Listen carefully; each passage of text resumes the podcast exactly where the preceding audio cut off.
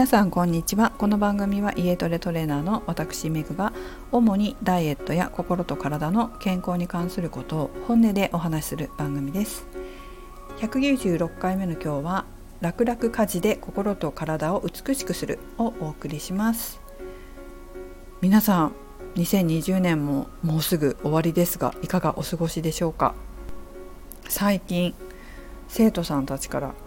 過去最高に痩せたっていう連絡をもらうことが多いんですけど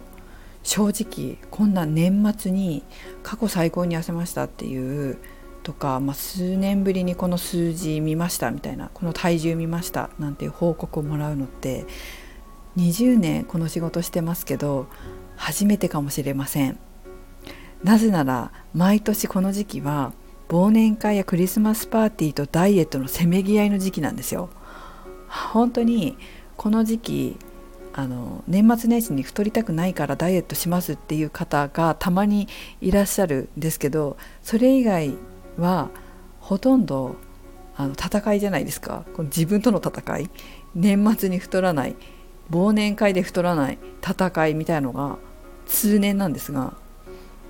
今年に限ってはそうではなくピンチをチャンスに変えた自分に勝った方々のこう勝利の報告が非常に多くてですね嬉しく思っておりますなんかすごくこう大変なこともあるかもしれないんですけど今この時期っていうのは未来の自分がプレゼントしてくれたものだというふうに考えてピンチだと思ってることをチャンスに変えていくっていうことってすごいこう人生のうちですごく有意義なものになるなっていうふうに私は思います。私自身もやはりピンチかなって思った時はこれはなんかのチャンスなんだなっていうふうに、えー、考えて行動できるように最近はなってますけれども、まあ、ダイエットでも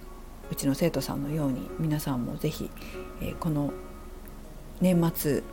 チャンスに変えていただきたいなというふうに思います。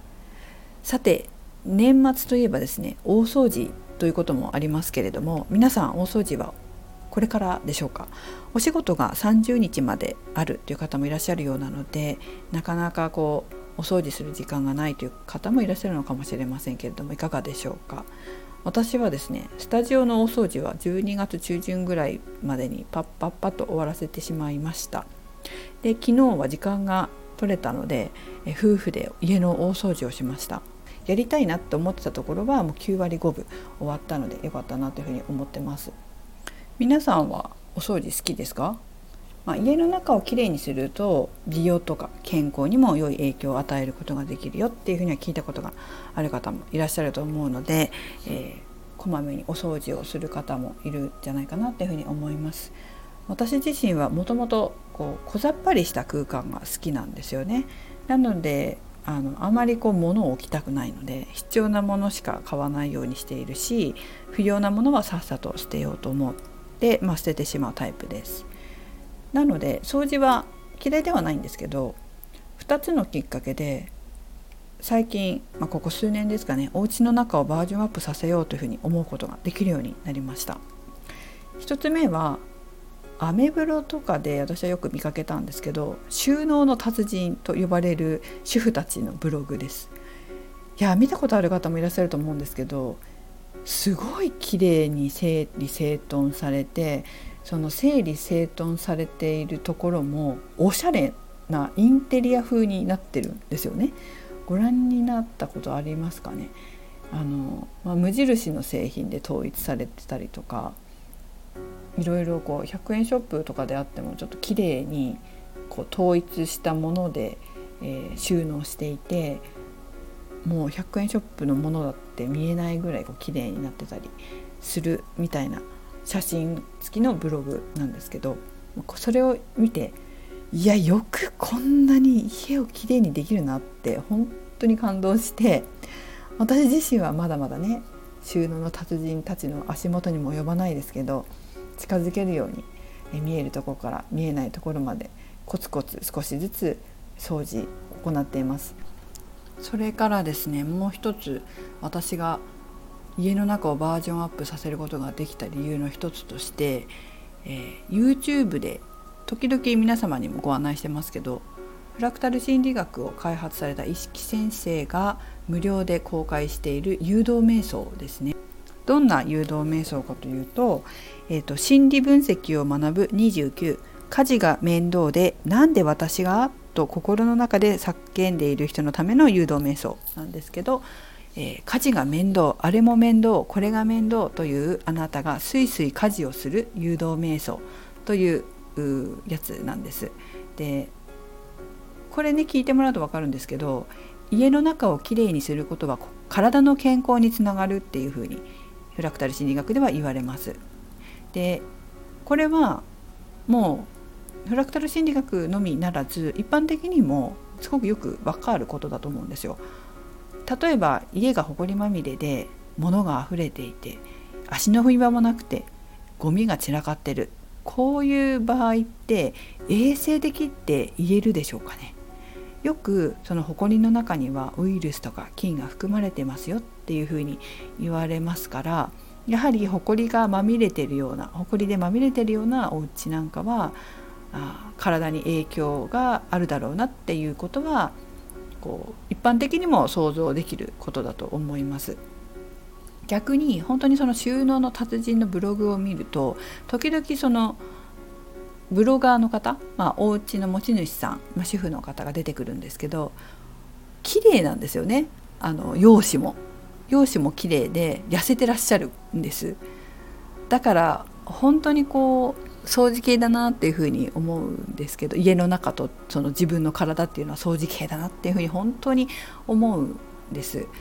特にインナーチャイルドダイエットつまりこれダイエット心理学なんですけどこれをこう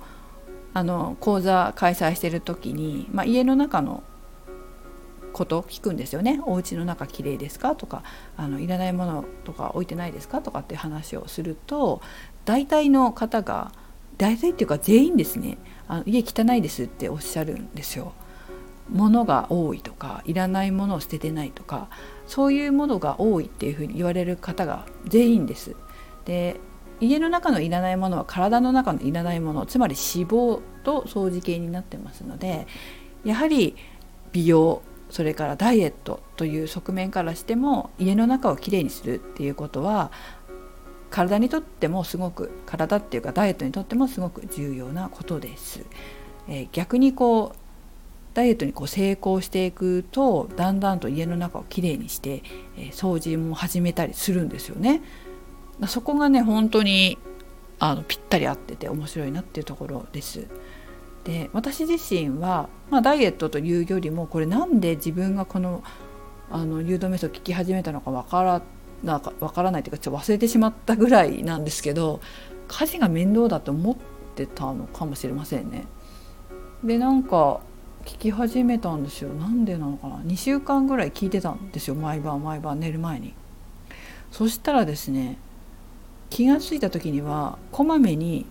汚れ壁とか床の汚れを自然に拭き取るようになってたんです。で最近は特にこの床の汚れとか壁の汚れをこまめに拭き取るっていうことはあれ？これ自分の肌をきれいにすることと同じだなっていうふうに感覚的に理解形として理解できるようになったんですよね。お肌って新陳代謝を繰り返してますよね細胞もそうですけど、まあ、内臓の細胞とかもそうですけどあの寿命があるんですよ細胞ってそれぞれの臓器ごとに。でお肌っていうのは若い頃は28日周期で入れ替わるよっていうふうに言われてますが、まあ、年重ねると、まあ、そういう機能がだんだんと低下してくる場合はもうちょっとね年齢プラス年齢とかって言われてますけどあの新陳代謝の期間がちょっと長くなっちゃうんです。で長くなるっていうことは、まあ、昔ほら子どもの頃って赤ちゃんとかってすごく肌が綺麗じゃないですか。で子供もこうシミとかできないしああいうのってその新陳代謝が活発で肌の入れ替わりが大きいから多いからその老廃物が外にこう出るそして新しいものに生まれ変わるっていうこともあるんです。でその肌の老廃物をそのまま蓄積したままにしておくとくすみますよねお肌くすんだりとかお肌のトラブルにつながってきたりすると思うんですけどその何て言うのかなその汚れを取る肌の汚れを取る老廃物を除去するっていうことは形として家の中の床とか壁の汚れを取るっていうことと汚れを取って見た目をきれいにするっていう形に本当にぴったりくるなっていう風になんか感じまして最近は床とか壁などの拭き掃除をする時にお肌がこう綺麗になる。これ新陳代謝だ新陳代謝だと思いながら自然とするようになってますそのおかげか分かりませんけど結構この乾燥の強い時期なんですが肌が例年にも増してしっとりと潤ってるような気がしますねその他にも、まあ、この誘導瞑想を聞いてから料理が楽しくできるようになったんですね。もともとやっぱりこういう仕事してるので栄養バランスっていうのを気をつけて食事を作ってたんですけどもっと気をつけるようになったなって今考えると思います。そういえば魚の量が増えたなとか野菜の量が増えたなとかあの納豆とか豆腐とか豆製品もやっぱり増えたなっていうふうに思います。それが無意識なんですよ。無意識にその栄養バランスをさらに良くしてるなっていうふうに自分で感じます。であと見栄えあんまりこう見栄えを気にするタイプではなかったんですが最近はもうカフェで出てくるような感じに盛り付けるのがすごい好きになって夕飯もちょっとおしゃれにしてみたりとか朝食とかもカラフルにしたりとかしてあの食事を楽しめるように見た目でも食事を楽しめるようになったなっていうふうに思います。で、まあ、外食も嫌いではないんですけど最近は毎晩自分が作った夕食をいや自分が作ったのが一番美味しいなと思いながら栄養バランスもこうきちんと考えてるしとか思いながらこう食べるようになってるんですよね。なんかこう食事の時間もただ食べるじゃなくてうん楽しみながら味わいながらで味だけとかじゃなくて雰囲気を楽しみながら生活が豊かになってるっていう感じなのかな心が豊かっていうか、まあ、そういうふうに変わってきたなというふうに感じます。それから、えーと、すごく思うのはここ1ヶ月ぐらいかな前より家が居心地いいなっていうふうに思うようになったんですよ。それはそんな居心地悪いとかってわけではなかったんですけどなんだろう心の豊かさみたいな感じかなそのお家にいる時の豊かな感覚それがこうすごく出てくるようになったなっていうふうに思います。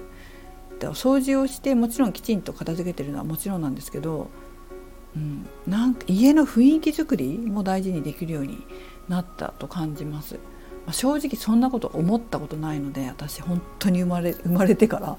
そんなこと考えたことなかったんであこれかなり変わったんだなっていうふうに自分で自覚しましたここ数日特に。大掃除に関しても昨日ハッとしたんですけど以前は結構休憩したりとか思い出のものを見つけては見るみたいなことをして時間がかかってたんですけど余計な時間がかかってたんですよね。掃除以外の時間も取ったりして。だけど昨日は本当にこう45時間ぐらいでテキパキとバババババッと片付けして拭き掃除してみたいなことをやってたので自分で昨日自分で言ってたんですけど行動の素早さがすごいとか言って自分で言ってたんだけどああこれ誘導瞑想だと思いましたね正直そんなことなかったんで今まで。もう本当にこれまでになく自分の動きが早かったっていうことを昨日体感してさやっぱりこの誘導瞑想すごいなっていうのを本当に実感しましたこれ本当に家事のことだけでね今回ちょっと紹介するのは家事のことだけどあの人間関係とか本当にすごい変わるからすごい面白いですよ。いろんなものぜひあの聞いてみてもらいたいなっていうふうに思います。いや誘導瞑想を私がね知らなかった時よりも今は何倍も何十倍も人生得したなっていうふうに思います。無意識の力って本当にすごいですよ。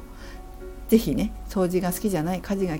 面倒くさいっていうふうに思われてる方がいたら、えー、2週間ぐらいまあ、あの一番最後の字幕の一番最後まで聞くとどのぐらい聞いてくださいとか出てくるので、まあ、そこ参考にしながら是非ご自分の人生に役立ててほしいなというふうに思います。それから心の断捨離とか心の整理整頓には、えー、私の方でもカウンセリングとかミニワークとかやってますので是非そちらもご活用ください。最後までお聴きいただきありがとうございました。めぐでした。